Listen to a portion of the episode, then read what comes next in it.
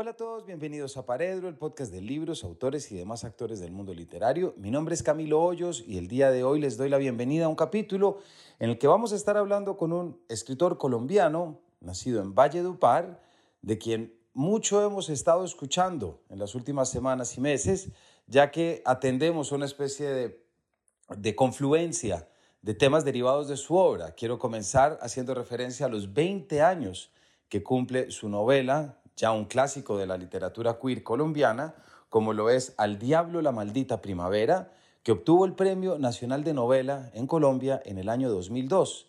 Pero adicionalmente se ha adaptado a una serie de televisión una novela por la cual lo invitamos aquí a Paredro hace ya algunos años, que es la novela Leandro, sobre el vallenatero Leandro Díaz colombiano y que ha sido recientemente adaptada a una bioserie. Y además, como si fuera poco, acaba de lanzar su última novela que se llama La mirada de Humilda, en la cual, pues ya veremos en la conversación, es una novela en la que explora lo que es entender a los animales y sobre todo a las mascotas desde su mirada, desde el misterio y por supuesto ponerla a hablar. Una gran diversidad de temas que han caracterizado también su obra y nos han mostrado que Alonso Sánchez Baute, con quien estaremos hablando hoy, siempre ha sido un autor en el que nos ha puesto una serie de exigencias, si se quiere, y en muchos casos novelas que han tardado más de un año en ser comprendidas. Así es que les doy la bienvenida a este capítulo con Alonso Sánchez Baute, en el que estaremos hablando de La mirada de Humilda, Al diablo la maldita primavera y por supuesto Leandro, tres de sus muchas otras novelas. Bienvenidos. Loncho, en primer lugar, bienvenido de nuevo a Paredro. Hola Camilo, ¿cómo vas? Muchas gracias por la invitación de nuevo a tu programa, a tu podcast, perdón. Bueno, pero mira, no, me gusta pensarlo como las dos cosas.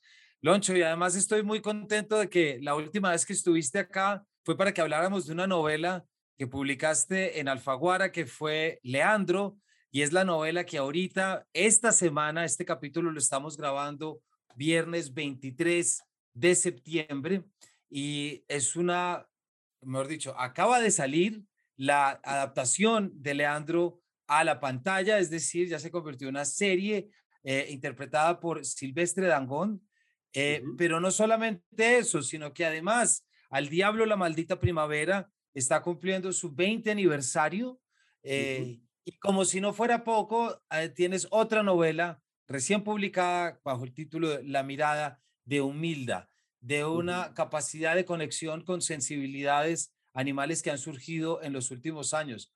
Loncho, estás en todas partes, o, por lo menos en muchas partes, en las últimas semanas. Pero, pero, pero no he buscado, no he buscado. Yo lo único que tengo claro es que, pues yo estaba escribiendo la, la mirada de Humilda y pues con Planeta habíamos quedado en que se publica, se publicaba este año, como efectivamente se publicó para la Feria del Libro de Bogotá. Pero lo otro, lo otro sí ya no es culpa mía, a mí no me señalen por lo demás, porque pues al diablo sí, cumple 20 años y eso no, ahí qué puedo hacer yo? Absolutamente nada. El año entrante ya son 21, así que lo que se quería celebrar son los 20 años y adicionalmente, pues mi paso, eh, al menos de esta novela, de, de Alfaguara a Seis Barral, también, ¿no? Y eh, eso por una parte, y por otra parte, pues lo de Leandro, sí, esto sí, eh, ahí sí es donde tengo menos responsabilidad, porque este es un trabajo que venimos haciendo con RCN, incluso desde antes que yo publicara la novela.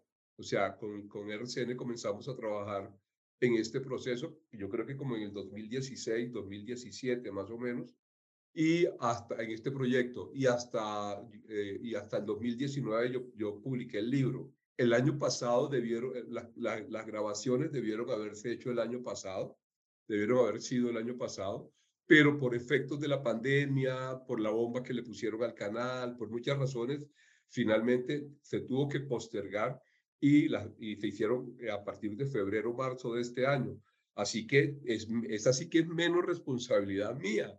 Yo creo que aquí la única culpable, el único culpable es mi signo, porque la semana pasada leí una entrevista que le hicieron a Mauricio Puerta eh, en relación con, con, con Petro, y él decía que Petro es Aries, igual que yo, y que, eh, y que por eso le, están pasando tantas cosas este año. Así que este es el año de Aries, así que yo soy Aries, así que pues eh, hay que aprovechar que Aries está en Saturno, Júpiter y yo no sé dónde más está metido Aries en este momento, pues, pero me, me parece bacanísimo y ahí lo estoy aprovechando. Pues aquí estamos precisamente para que charlemos sobre eso, eh, Loncho, y también lo celebremos. Si te parece, arranquemos en orden. Me gustaría que arrancáramos con, con los 20 años. Aquí tengo la edición conmemorativa eh, de Seix Barral, el 20 aniversario, novela publicada en el 2002. También recuerdo lo que fue esa primera edición de Al Diablo la Maldita Primavera, publicada en Alfaguara, si no estoy mal. La segunda. Esa fue la, segunda. Sí, la primera es la del premio. Claro, tienes toda la razón, porque es que la que tengo en la cabeza es la en la que yo la leí por primera vez, que fue en esa edición de Alfaguara, en ese año 2002, graduándome de la universidad. Loncho, y ya para entonces estabas tú abordando una serie de temas, como ahorita hablaremos frente a otras novelas que has publicado hace poco, pero de alguna manera una novela de avanzada, yo siento, porque hay muchos temas sobre los que se están discutiendo ahorita que nos conectan muchísimo con tu novela. Entonces, quisiera que nos contaras un poco para los oyentes. Estamos hablando de la aventura de Edwin Rodríguez, tu protagonista, que tiene el sueño de ser drag queen, donde está la estética de lo trans, algo de lo que tanto se está hablando ahorita. ¿Por qué no nos cuentas, Loncho, lo que fue hace 20 años publicar esta novela? Porque creo que ahí hay una historia. Sí, pues eh, la verdad es que el, libro se escribió hace 25 años, en 1997, y durante cinco años yo estuve tratando, bueno, durante cinco no, porque pues eh, primero yo no estaba convencido de, que eso era una novela, esto me costó eh, aceptarlo. Eh, luego, pues tocó la edición, hacer la edición, porque inicialmente eran más de 400 páginas. El, libro, efectivamente, como lo acabas de mencionar, el protagonista es Edwin Rodríguez, pero en esa versión inicial eh, eran dos voces, era la de Edwin y la de la Romerito, que es eh, de quien Edwin se enamora.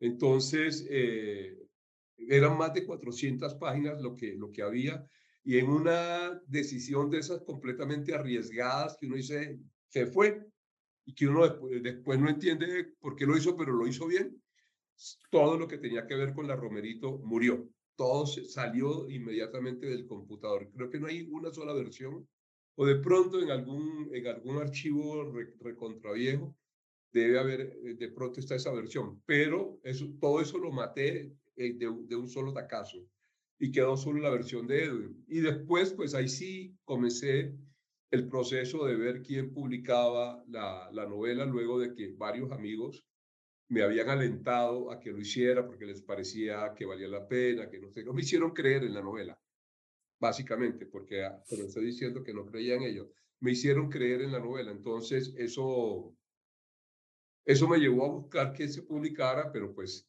eh, las, eh, las editoriales no creo que no creían en mí, sino que no creían en la novela, porque decían, las cartas de rechazo decían que Colombia no estaba preparada para, para ese tema algo que yo siento que está pasando en este momento con mi penúltimo libro, Parábola del Salmón, eh, que toca un tema que en este momento es absolutamente contemporáneo en España y en Europa.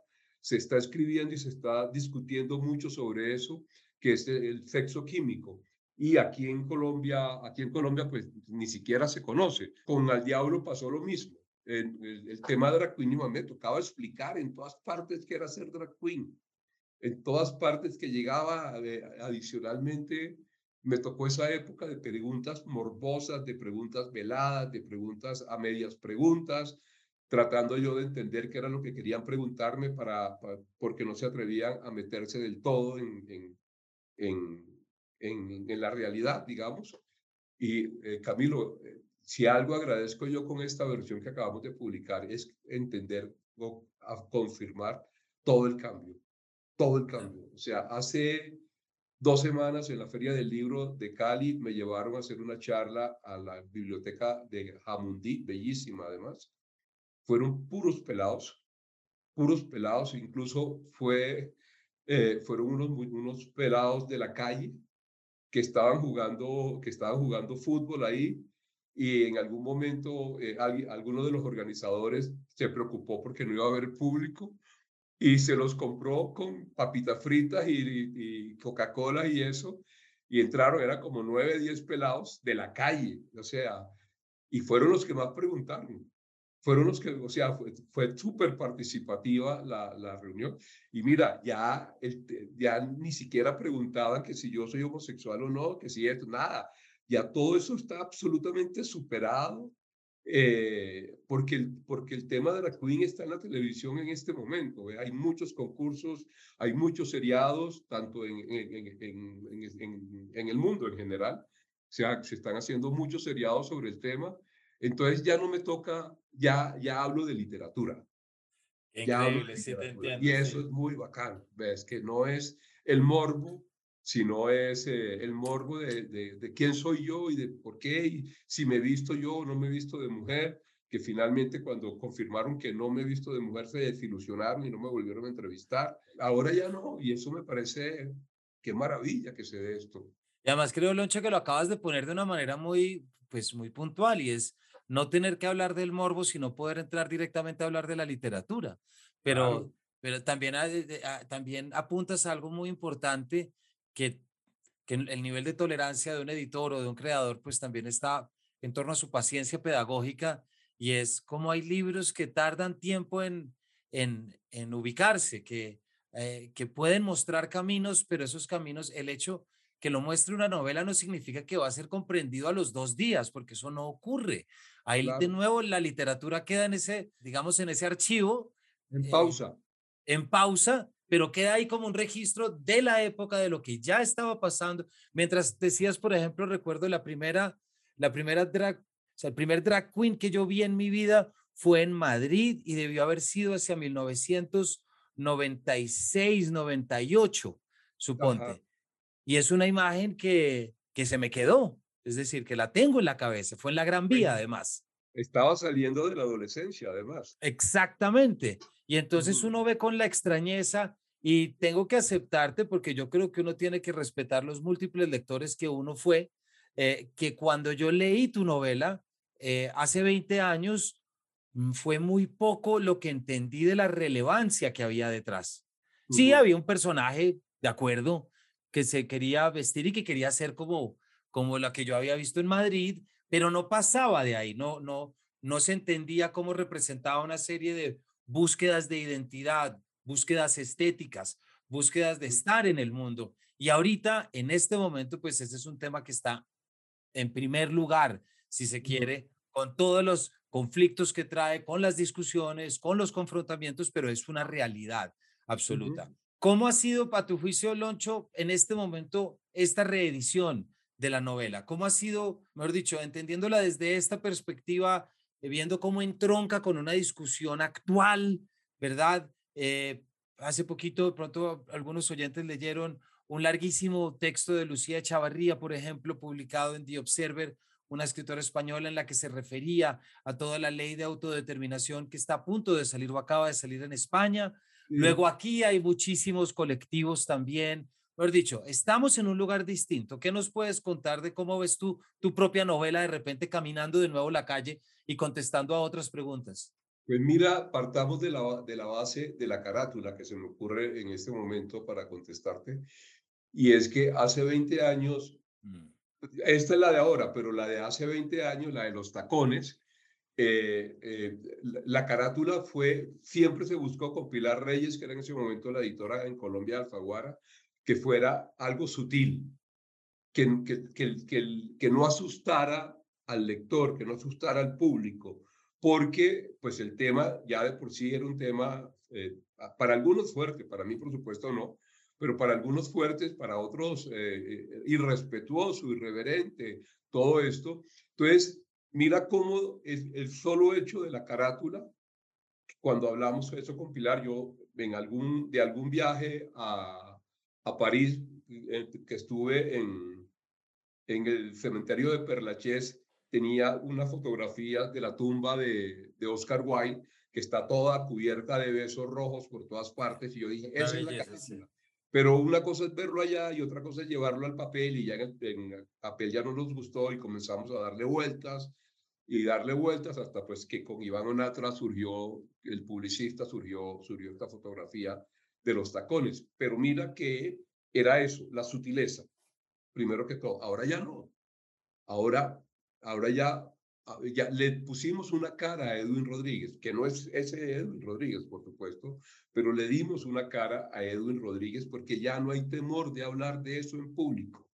Ya no hay temor de que se muestre una portada con, una, con la foto de una drag queen. Y en este caso, además, pues con la drag queen, ya que estamos hablando del momento, con la drag queen del momento en este país. Ya no asesinata de hace 20 años, sino eh, Miss Ley, que es una, eh, es una drag queen que ha, participado, que ha, que, ha, salido, creo que es la primera drag queen colombiana que ha, que ha salido, a la que se le ha hecho un reportaje en La Vogue. ¿Ves? Eh, eh, es un, personaje eh, que ganó un concurso internacional de drag queenismo. Es un personaje que se ha hecho como drag queen muy importante. Además de que es bellísima. En la, portada podemos ver que, que, que, físicamente es bellísima, ¿no? Como drag, bueno, yo no lo conozco como hombre, pero como drag queen es bellísima. Entonces, eh, creo que ese solo cambio de la portada podría responder todo esto, ¿no? Porque es pasar de el silencio, del miedo, del temor, de la sutileza de no, no muestres de frente, no hables de frente de ese tema, porque no se puede, porque el país no está preparado para eso, a pasar a la cara, a la foto, directamente de lo que se trata este libro. Siendo sutil también, porque la foto es eh, bellamente sutil, pero ya no hay miedo, ya puedo poner mi cara, ya puedo hablar en, público de esto, y de hecho, pues ya no hablo, ya no hablo de estos, sino hablo de la literatura, como dije hace un rato, ya, eh, ya se han ganado unos derechos que no todos, por supuesto, pero se ha, se ha alimentado eh, el, el, discurso de la igualdad en, en, todo el mundo, incluso en los países donde sigue siendo penado y castigado con muerte. También ha habido esa discusión, ¿ves? Que ha ganado, eh, que ha ganado el, contra, sí, pero la discusión ya, ya es una discusión universal. Entonces sí, creo que estos 20 años, y es increíble, Camilo, adicionalmente, que cómo iba yo a sospechar eso hace 20 años, en los 3.000 años anteriores, en los 3.000 años anteriores no se ganó nada. Y de repente, a partir del 2004, ¡boom! se abrió y comenzó a generarse toda esta, toda esta discusión eh, sobre los derechos eh, homosexuales, los derechos igualitarios. O sea, en menos de 20 años, ya dentro de dos años se cumplen 20 años, en menos de 20 años se ha podido consolidar toda una serie de reformas sociales, económicas, eh, políticas, legales, que en 3.000 años no se había logrado. Eh, esa apertura yo creería que tiene mucho que ver, por supuesto, con el feminismo, que es la revolución social más importante, social y económica más importante que se ha dado desde la revolución industrial. Sin lugar a dudas, eh, el feminismo en este momento está convirtiéndose en eso. Y además, Loncho, con lo que dices, bueno, estando de acuerdo con, con lo que dices de la revolución feminista, pero es increíble también para nuestra audiencia, porque este, recuerden que es un espacio también para aprender a leer literatura, es reconocer cómo hay libros, hay obras literarias que puede que no hayan quedado inscritas dentro de un canon, dentro de un catálogo de novedades y de actualidades, pero eso no significa, como tú ya lo dijiste, Loncho, que sean novelas que a las que se les puso play y luego pausa pero el play está espichado, es decir, están allí. ¿Y como digo el play está espichado? Están para acceso, están por fortuna, no han sido censuradas, no han sido prohibidas, no han sido descatalogadas, están allí. ¿Qué hay que hacer? De hecho, de hecho, al diablo, desde hace 20 años, al diablo nunca ha salido del mercado, nunca ha dejado de estar en librerías, nunca, ni un solo mes ha dejado de estar en librerías, siempre ha estado catalogada, como bien acabas de utilizar el término. Eh, este, si se cambió, si sacamos esto, esta nueva versión, como te dije hace un rato, pues es porque había dos motivos. Primero, porque se cumplían los 20 años y segundo, por el paso a, a 6 barral. ¿Ves? pero todavía es posible conseguir en algunas librerías la versión de bolsillo de, de, Random House de Al Diablo la Maldita Primavera. Exactamente. nunca ha dejado de, moverse. Exacto, pero ahí siempre está esa importancia de poder rescatar, de traer esas novelas que se publican y que quedan formando parte de un nicho lector. Eh, estoy pensando, se me viene a la cabeza, por ejemplo, Loncho, en esa importancia de esa colección de mujeres escritoras de Pilar Rey, de Pilar, perdón, de Pilar Quintana. Es para que la gente entienda cómo se escriben obras, se reflexiona en torno a cosas y a veces no coincide esa reflexión con el público que la va a leer.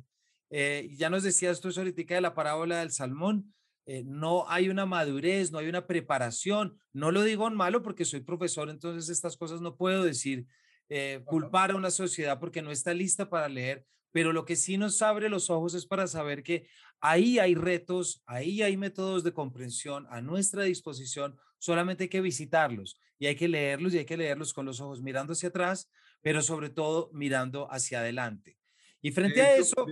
Dime, dime, Perdona que te interrumpa, Camilo. De hecho, ahí entra también la, la, eh, al debate. Eh, 11 años, 11 años antes de que Al Diablo se ganara el Premio Nacional de Novela, 11 años antes, Un beso de Dick ya se había ganado un premio sí, eh, nacional. Y la novela pasó completamente de agache, completamente de agache. La, los conocí, la conocimos unos pocos interesados en el tema pero la novela no existía. Tuvo que, en cambio, sale eh, al diablo y sucede lo que sucede y uno se pregunta, ¿por qué? O sea, ¿qué cambió en estos 11 años? ¿Qué pasó? Yo no, yo no lo sé, me pregunto, o sea, no sé la respuesta, pero ¿qué cambió en esos 11 años que de repente aparece otro libro y abre este, abre este boom que, que abre? ¿Ves? Y a partir de ahí ya entra, eh, ya, entra un beso de Dick, comienza a editarse nuevamente un beso de Dick y a, y a tener y a, convertirse en el libro tan importante que es en este momento. ¿Ves? No, no, no, tuvo su momento cuando su autor estaba en vida, desafortunadamente para Bolano, pero, pero lo está teniendo y lo va a seguir teniendo porque es una gran obra. Claramente, aquí te confieso que aquí, no te confieso, te cuento que aquí en Paredro estamos en deuda con esa novela y, y me encantará llamarte más adelante para poder reunir lectores que nos cuenten eh, por qué fue tan importante, por qué es tan importante y algo que ocurre también con la tuya. Loncho, siempre ayudarle a la audiencia a entender cuál es la importancia de esa novela que de repente se puede leer y hay un proceso de identificación, de tranquilidad, porque se, se nota, se siente alguien incluido, no en lo divergente, sino en la normalidad de alguien más. Y yo creo que eso es muy importante. Yo leí un, comentario, por ejemplo, de un alumno mío de, los, de, la Universidad de Literatura, en el que ponía su experiencia después de leer El beso de Dick. Y él decía, después de leer esta novela, me di cuenta de quién era y me di cuenta de quién podía ser.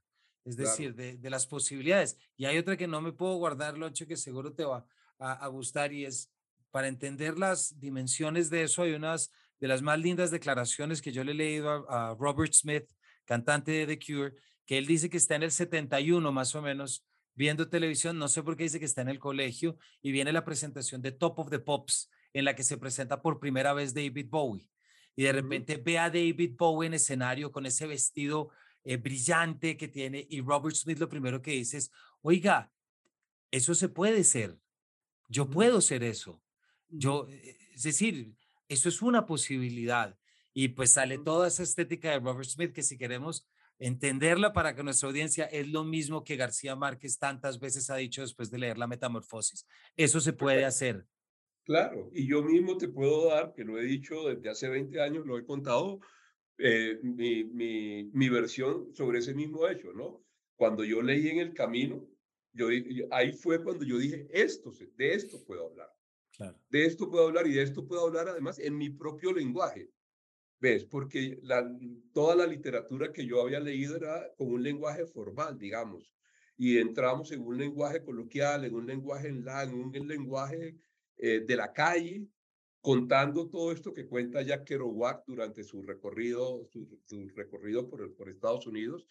Y ahí fue cuando yo me dije, puta, esto se puede hacer, yo puedo escribir sobre esto. Y, y, me sentí a hacerlo, pues. Sí. Siempre recuperar eso, ¿no? Recuperar esos impulsos que te le dice a uno, esto se puede, esto no está prohibido, esto me, me, permite llegar a algo más. Loncho, y mientras estoy te aquí ojeando, recordé, porque te lo aseguro que ahorita mismo no lo tenía, y es que aquí ya en esta novela, por lo menos el epígrafe nos permite saltar a lo que siguiente, ¿cierto? Porque aquí ya hay un epígrafe que eh, reza, es elegante, todas la admiran y en su tierra tiene fama de la muy increíble canción Diosa Coronada de Leandro Díaz. Entonces... no, solo, en El Diablo, en el resto de mis libros, Leandro Díaz aparece mencionado. Eh, por pura casualidad, o sea, yo no tenía planeado escribir una historia, yo conocí a Leandro Díaz, hablé con él varias veces, me lo encontré en parrandas, nunca se me ocurrió entrevistarlo, nunca, nunca. Hablé con él y algunas frases que él me dijo quedaron en la novela, pero nunca se me ocurrió entrevistarlo porque nunca se me ocurrió que yo iba a escribir sobre él. El tema llegó, el tema me llegó, simplemente, el tema me obligó a, a contarlo. En, en Parábola del Salmón incluso cuento una cosa cuento, hablo de Leandro Díaz, o, menciono el nombre de otra manera. Y es que cuando yo estaba en, cuando yo vivía en Buenos Aires, cuando conocí a quien fue mi pareja durante mucho tiempo, la, la noche que, nos conocimos y nos fuimos a su apartamento, cuando llegamos había una, había una eh, al día siguiente había una muchacha eh, en, la cocina y, eh, y divina, divina, la, la vieja, grandísima, con un cuerpo y todo esto, pelo larguísimo, por acá negro, me acuerdo, y fue súper querida y todo eso, pero hubo un movimiento de la, del, de la, del, hubo un gesto en la cara que me, que me, que me frenó, o sea, me frenó en, sentido positivo, como que, hey, eh, y ya después, cuando fuimos a la habitación, le dije, le dije, oye, dime la verdad. Y me dijo, sí, eh, él, es, es, es, una traba, es un travesti. Eh, y, se llama Natalia. Pero cuando lo bautizaron, cuando era hombre, lo bautizaron como Leandro Díaz. Ok. Entonces yo dije, no puede ser, por Dios, ¿qué, es esto? qué casualidad que, que, se llame justo, porque además lo otro es que, pues, eh, er, de, tanto mi pareja como Natalia eran de Río Gallegos, que de donde son los Kirchner, que es eh, uno de los últimos pueblos de la Patagonia, allá bien al sur de Argentina. Y pues eh, Leandro Díaz nace justo acá en esta otra esquina. Y es que las antípodas, eh, prácticamente, o sea, uno, uno, qué lejos que nacieron y coinciden con el nombre. Pero bueno, esa es una anécdota simplemente. Pero bueno. Leandro siempre ha estado presente en mis libros. Pero una anécdota que además pues que, que ayuda a entender esa atadura eh, precisamente de tu obra eh, frente a eso.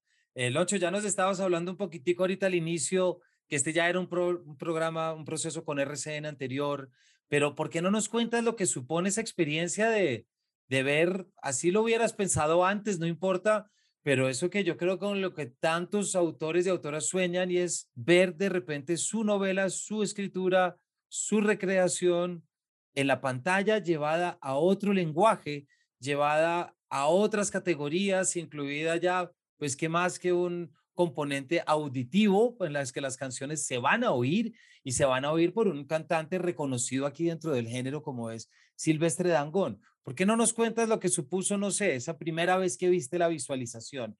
¿Qué sentiste cuando de repente estuvo en pantalla? O algo así que te hizo entender ese cambio de lenguaje. No, la primera, digamos que la, primera vez fue cuando, eh, bueno, el, el, cambio de lenguaje se dio con los libretos primero que todo, ¿no? Porque pues para, para mí ya yo, yo había participado, yo participé en, una, en, una, en un equipo de libretistas con una historia mía que fue llevada también por RCN a la pantalla que se llama, o sea, sí, se llama La luz de mis ojos, que fue una novela como del 2015, 2016, eh, con el fondo del porro, de la música porro. Y eh, no se piense otra cosa. Y eh, sería otra película. Esa es otra película. y no era de RCN en, Canal Abierto en Colombia. Eh, eh, pero hacer parte del equipo de libretista fue un aprendizaje. Aquí aprendí muchísimo más. Aquí aprendí porque además estaba trabajando con tres grandes libretistas, que, o sea, que conocen mucho del oficio y que se preocuparon por enseñarme. Y todavía me siguen enseñando. Antes de que, de que me llamaras para, esta, para este podcast, casualmente estaba escribiéndome con Rafael Noguera, que fue el jefe del equipo, eh, sobre el tema del rating, porque hemos estado viéndolo todos estos días y explicándome cómo se maneja eso, cómo se hace, cómo, cómo maneja su IVOPE, cómo hay otros, eh, cómo se maneja desde otras miradas, o sea, para mí es completamente también lenguajes desconocidos, porque lo mío es la literatura, no la televisión, ¿ves? Entonces, eso, esa, eso llevar la, historia literaria a, la, a, los libretos, pues fue completamente novedoso. Los primeros, con, con inicialmente los primeros 10 capítulos que escribimos, eran atenidos al libro, eran pegados al libro, claro, porque pues yo, eh, eh, yo pretendía, pues porque desconocía todo lo demás, eh, que, que así sucediera. Pero cuando eso llegó, cuando se mandaron esos, esos 10 capítulos a RCN, RCN dijo, no, no, no, no, esto es otro lenguaje, háganlo como ustedes, los libretistas lo saben hacer, no se dejen, no se dejen influenciar por, por Alonso, hagan lo que ustedes siempre han hecho.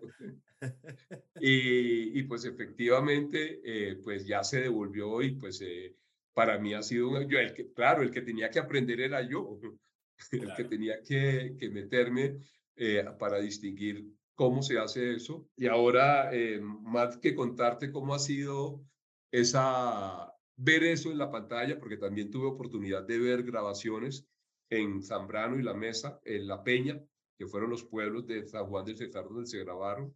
Y aquí en estudio también la escena que veremos hoy, por ejemplo, que es eh, un capítulo importantísimo. El de hoy es un capítulo importantísimo eh, porque es la, la, tormenta y el, que casi mata, por la que casi muere Leandro.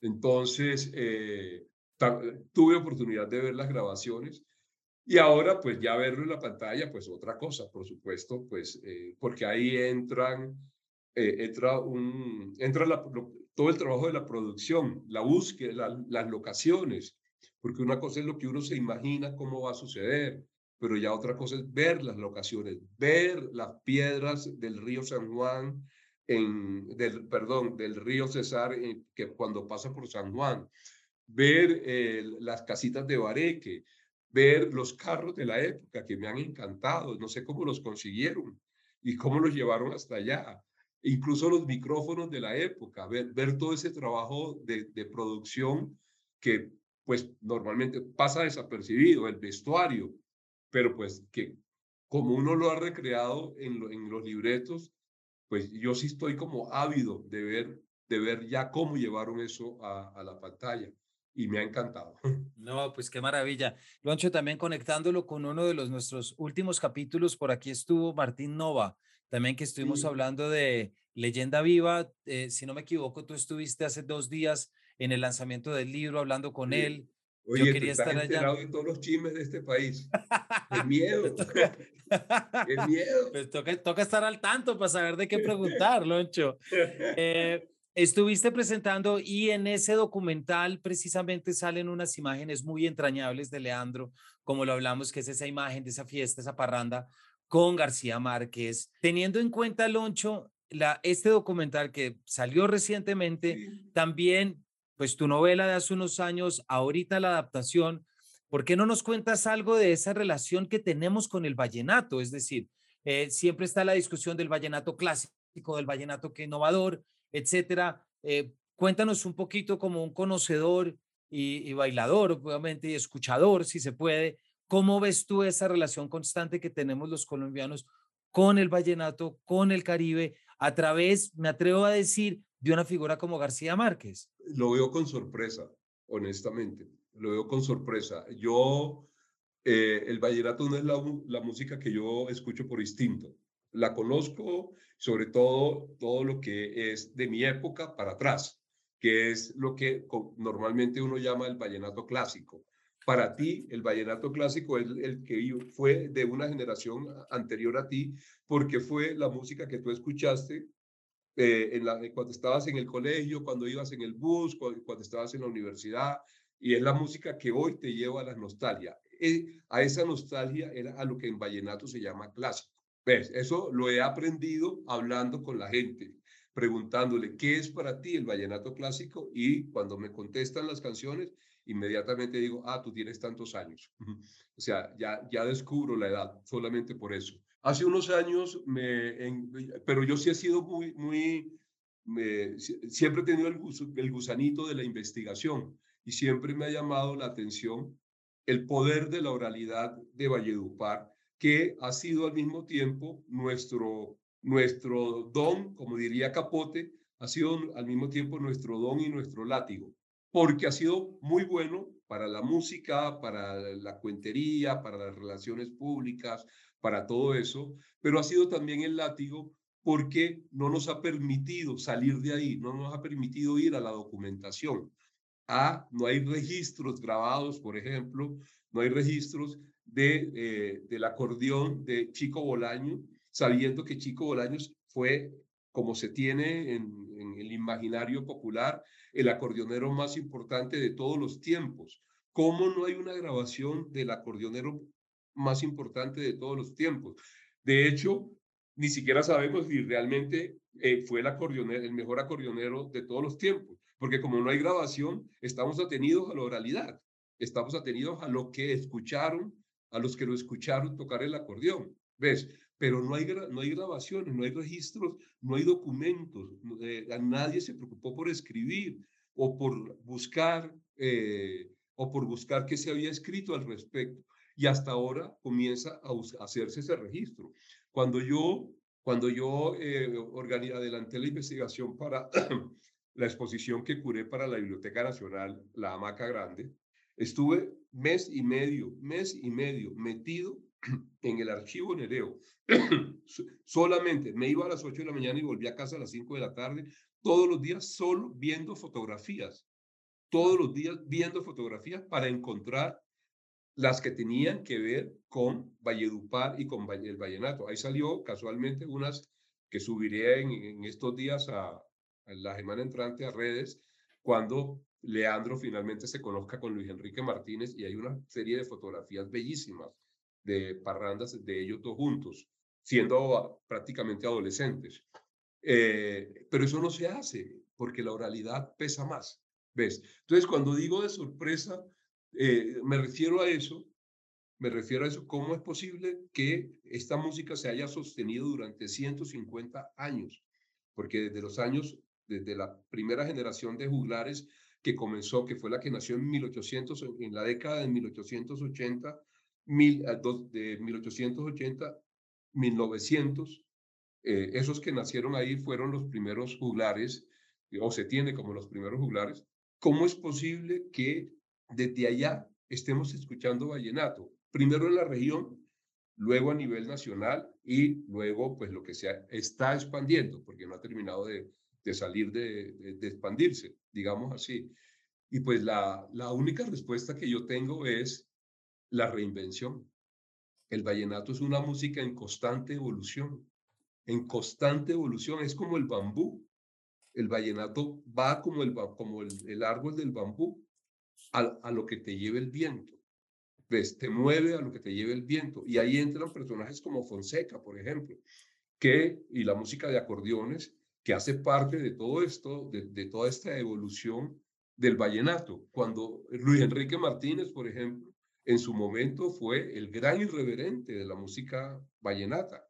En, estamos hablando de los años 50, cuando, y, mira que la escuela de Luis Enrique Martínez, la manera como lo que él introdujo, ese toquecito inicial eh, en, la canción, eh, es la escuela más fuerte, sigue siendo la escuela más importante de los acordeoneros hasta el momento, a pesar de toda la crítica que tuvo en su momento y toda la negativa que tuvo en su momento.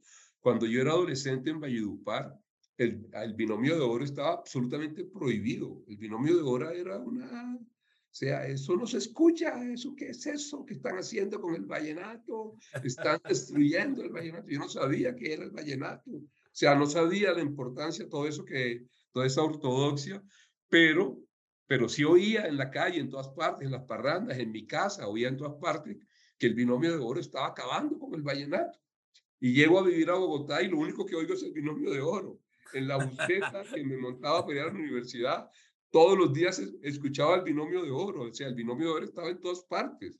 Y el binomio de oro fue de los primeros en sacar el vallenato de Colombia, porque lo llevó a Venezuela. Y en Maracaibo se sigue escuchando vallenato por el binomio de oro.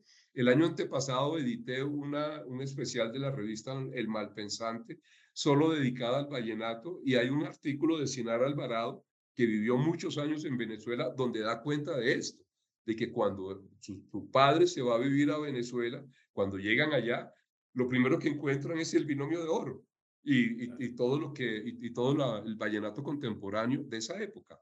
Entonces, eh, ahora también eh, hace unos años se escuchaba Silvestre Dangón está acabando con el vallenato, eso no es vallenato, le metió reggaetón, le metió no sé qué cosa, Incluso hace unos años cuando Diana Burco fue nominada al Grammy por, por en, la, en, la, categoría de vallenato, no, no sé exactamente, vallenato cumbia, no sé exactamente cómo es la categoría, pero fue, fue nominada por, por su calidad al tocar el acordeón inmediatamente surgió ese machismo en Valledupar. En ese caso, una mujer acordeonera, eso no se puede, ta, ta, ta. O sea, el vallenato siempre lo están acabando. La ortodoxia vallenata siempre está acabando el vallenato cuando aparece, es cuando se da ese cambio que justamente es lo que permite que el vallenato siga adelante. Olvidé en medio de todo esto, por supuesto, eh, lo que significó Carlos Vives en su momento y la introducción de nuevos, eh, de nuevos instrumentos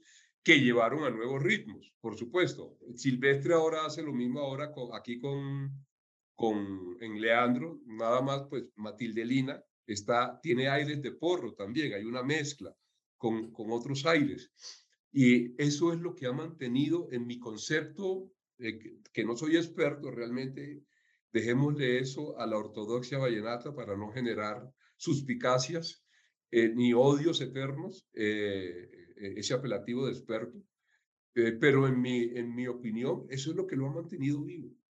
La reinvención, el palo de bambú, que siempre está, que siempre va donde va el viento. Loncho, muchas gracias y ya nuestra audiencia se da cuenta de lo que es hablar con alguien que sabe y tiene una sensibilidad especial por, por el vallenato y bueno, ya nos has dicho cómo esos epígrafes han aparecido. Loncho, se nos acaba el tiempo, pero no podemos terminar esto sin hablar de humildad, por supuesto, de lo que ya saltamos por, eh, por la primavera, nos detuvimos en Leandro, pero tenemos que cerrar en esta, lo que es tu última novela, eh, tu último libro, no sé si es novela, si es libro, si es homenaje, si es recordación, si es un gesto de amor, que por supuesto lo es que se llama La mirada de Humilda y que le dedicas una buena cantidad de páginas a lo que fue tu relación con Humilda, tu perrita. Partamos de la base de que hay ficción en Humilda, mucha.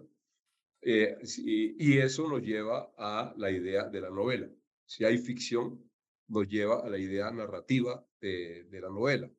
Eh, y pues en este caso hay ficción no solamente por la que introduce el, eh, el autor, el, el, el, narrador, que puedo ser yo como no puedo ser yo. Hay partes de memoria, pero no todo es, cierto. Eh, pero sobre todo, pues porque humildad habla. Humildad habla. Y salvo, salvo el loro de Humboldt y salvo los personajes de Disney, que yo sepa, ningún, ningún otro animal habla. ¿Ves? Entonces, pues ya, ya estamos hablando de una ficción. De, entrada. Pues, Exactamente. Entonces, eh, pero, pero ¿cuál fue la pregunta? no, no, no. Gracias por la aclaración. Solo quisiera que nos contaras un poquito de ese principio narrativo, eh, por lo tanto, de ese principio de la mirada, porque yo te lo comentaba ahorita antes de encender eh, micrófonos. Yo tengo, aquí en la casa tenemos un perro, un samoyedo precioso que se llama Lilo, pero yo además tengo tres hijos. Entonces, cuando finalmente logro dormir a los tres hijos, organizar a los tres hijos, y creo que tengo tiempo para mí, para leer, para preparar cosas acá, si me aparece la mirada del hilo. Pues Entonces, no de manera fácil y ahí es cuando muchas páginas de tu libro te tuve ahí como una mirada tutelar diciendo, tengo que trabajar más en la sensibilidad, tengo que entender más la empatía, tengo que entender más esa conversación silenciosa a través de la mirada que yo creo que muchos oyentes, por supuesto, eh, lo han vivido o lo van a vivir. Eh, bueno, primero que todo, yo sospecho, no conozco a tus hijos, pero por el tamaño del hilo, por el tamaño del samoyedo, sospecho que el hilo es tu hijo mayor. si, si, nos atenemos al, tamaño del perro. Imagínate. Afortunadamente vives en casa y te puedes permitir el lujo de tener perros grandes, como me gustaría a mí, por ejemplo, tener uno, un par de Rhodesian viviendo conmigo, que es otra gran raza que me gusta muchísimo. Eh, me parecen los, de los perros de los más bellos que, que, hay. El título tiene que ver con dos cosas. Tiene que ver principalmente con la mirada de ella, la mirada de ella sobre el mundo, el enfoque de ella, el punto de vista de ella, porque ella habla, como lo dije hace un rato, pues, porque ella escribe. Ella escribe el otro día en, una, en la presentación del libro en Medellín, Carlos Esteban Mejía me preguntó que eh, cuando hice esa aclaración de que ella habla, y no, ella no habla, ella escribe. Entonces él me preguntó, pero ¿cómo escribe? Y yo le dije, no sé, ella escribía en el computador. Yo no sé, ella se metía y me dijo, ¿y cómo? ¿Cuándo? ¿Cómo lo saben? Yo le, porque al día siguiente, cuando yo me despertaba y entraba, estaba lo que ella había escrito. No sé cómo lo hizo, pero lo, hizo ella, porque los perros hablan, pero son tan inteligentes que no nos dejan ver, ver que hablan, porque saben que si nosotros supiéramos que ellos hablan, pues ya no estarían en la casa de nosotros, porque es como tener un espía en la casa todo el tiempo. Entonces, que no hablen nos permite, y que no hablen y que no escriban, nos permite tener la confianza suficiente para hablar y hacer delante de ellos lo que nos da la gana. Entonces, eh, la mirada tiene que ver con eso, pero la mirada también tiene que ver, también tiene que ver con la manera como ella me miraba, la manera como ella me miraba, como ella me hablaba a través de la mirada. ¿Ves? Y es algo que pues todos los dueños de perro sabemos y reconocemos. Eh, en el caso tuyo, pues creo que vas a tener que prestarle un poquito más de atención y entenderlo, pero cuando el perro te está mirando, algo te está diciendo que lo saques al baño, que no trabajes más, que, que te levantes de ahí, te vayas, que la que está oliendo a comida ya se va a acercar, que tiene hambre, que le duele algo en el cuerpo, que le duele, que tiene urgencia de que lo lleves al, al, baño, que tiene, es urgente que si no lo saca ya, va a ser un desastre ahí delante de ti. Él te lo mira, él te mira y te pide permiso y te, y te, sí, te habla a través de la mirada. Ahí es que eh, ahí es que estar pendiente y entender qué es lo que nos dice cada, cada una de esas miradas. Pues ahí está, de manera resumida, esta invitación que hace nuestro autor invitado Alonso Sánchez Baute con La mirada de Humilda, última novela publicada por Seix Barral, en la que Loncho también siento que hay una manera en la que te conectas con una sensibilidad muy clara de los últimos años, yo creo, también frente a una resignificación de los derechos de los animales, pero no quiero quedarme únicamente como con la parte legal, eh, me quiero quedar más con la parte doméstica, más la, más la parte hacia adentro, que te tengo que aceptar. A veces uno con tres hijos le cuesta trabajo entender, pero trabajo nada que no tenga un esfuerzo de por medio. Pero sí parece una novela escrita por alguien, permíteme decírtelo, por alguien que hubiera vivido de una manera más inmediata y de pronto más contemporánea, si se quiere, como esta sensibilidad naciente, lo que muestra que hay muchas miradas que todos compartimos. Pues eh, podría pensarse que eh, pues este es un tema de la poshumanidad, entre otras cosas, el tema ecológico, el tema animalista, todos son temas que, está, que trata esta, esta corriente filosófica contemporánea que es la, la, la poshumanidad. Y hablando de eso, ahorita que mencionaste lo legal, que dijiste, no me voy a quedar en lo legal, pues yo te voy a hablar de, otro, de otra cosa también que tiene que ver con todo esto, ¿no?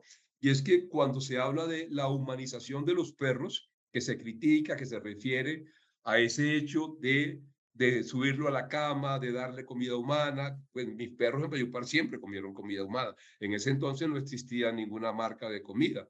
Eh, ahora es que casi lo obligan a uno a, que le dé solamente comida de, marca. Eh, pero, que, pero cuando hablan de humanización se refieren a eso, a que le ponen ropa, que le ponen zapatito y todo eso.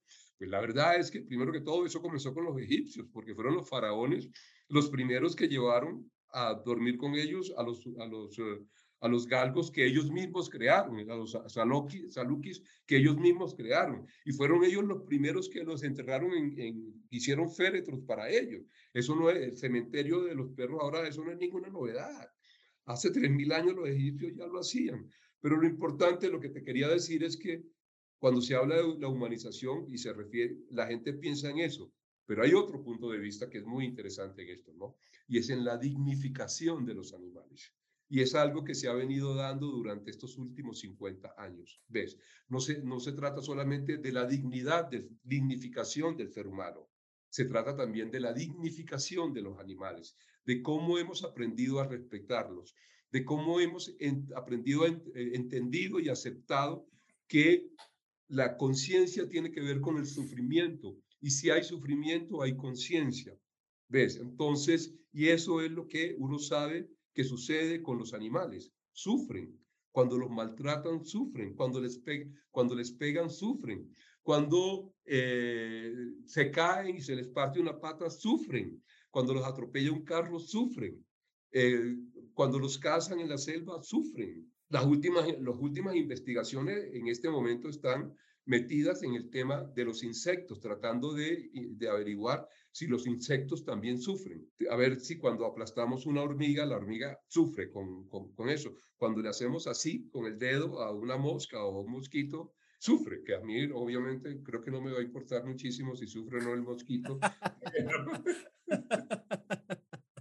pero no lo quiero cerca y menos zumbándome. Entonces, yo quiero llamar también la atención sobre eso, sobre la dignificación de los animales, que es un tema completamente contemporáneo y que es un tema que tiene que ver precisamente con la humanización de los animales. No, Loncho, muchas gracias. Solamente traer que mientras hablas recuerdo ese grandioso texto de Foster Wallace que escribe luego de visitar el Festival de Langostas y se pregunta qué tipo de humanos somos. Me parece que ahí hay un punto importante que que también y que creo que con la dignificación nos, nos entiendes muy bien. Loncho, pues muchísimas gracias por este viaje tan delicioso de charla que nos arrancamos, arrancamos hace 20 años con la primavera, luego lo conectamos con Leandro de hace cuatro años, actualmente en RCN, en parrilla de RCN, convertido en una serie, y cerramos con La mirada de humildad, tu último libro sobre la dignificación y sobre el diálogo eh, animal. Para nuestros oyentes, pues ya saben, y, eso que no hablamos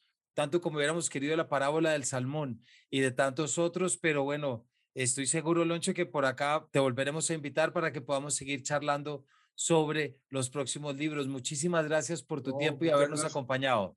Muchas gracias a ti, no solo por la invitación, sino por este programa tan bacano, de tan cómodo, tan a gusto que, que acabamos de tener. Y eh, un saludo a tus oyentes de despedida y espero que ellos también lo hayan disfrutado como lo disfrutamos nosotros dos, porque pues puedo atreverme a decir que tú también lo disfrutaste pues, según lo, según lo vi, entonces eh, espero que los oyentes también lo hayan disfrutado y lo disfruten si lo vuelven a oír. Así es, y tienen, muchas gracias. Yo estoy seguro que sí, tienen mucho tema de dónde entusiasmarse, ya que este fue un programa bastante diverso y eso está muy bien. Muchas gracias, Loncho, de nuevo. Cuando lo tengas, me lo pasas para subirlo a las redes, por favor. Por supuesto. Así haremos como siempre para que lo compartas y, y llegue a nuestra audiencia, agradeciéndoles siempre habernos acompañado. Y no me queda más que decirles que nos vemos en una próxima edición de este Paredro.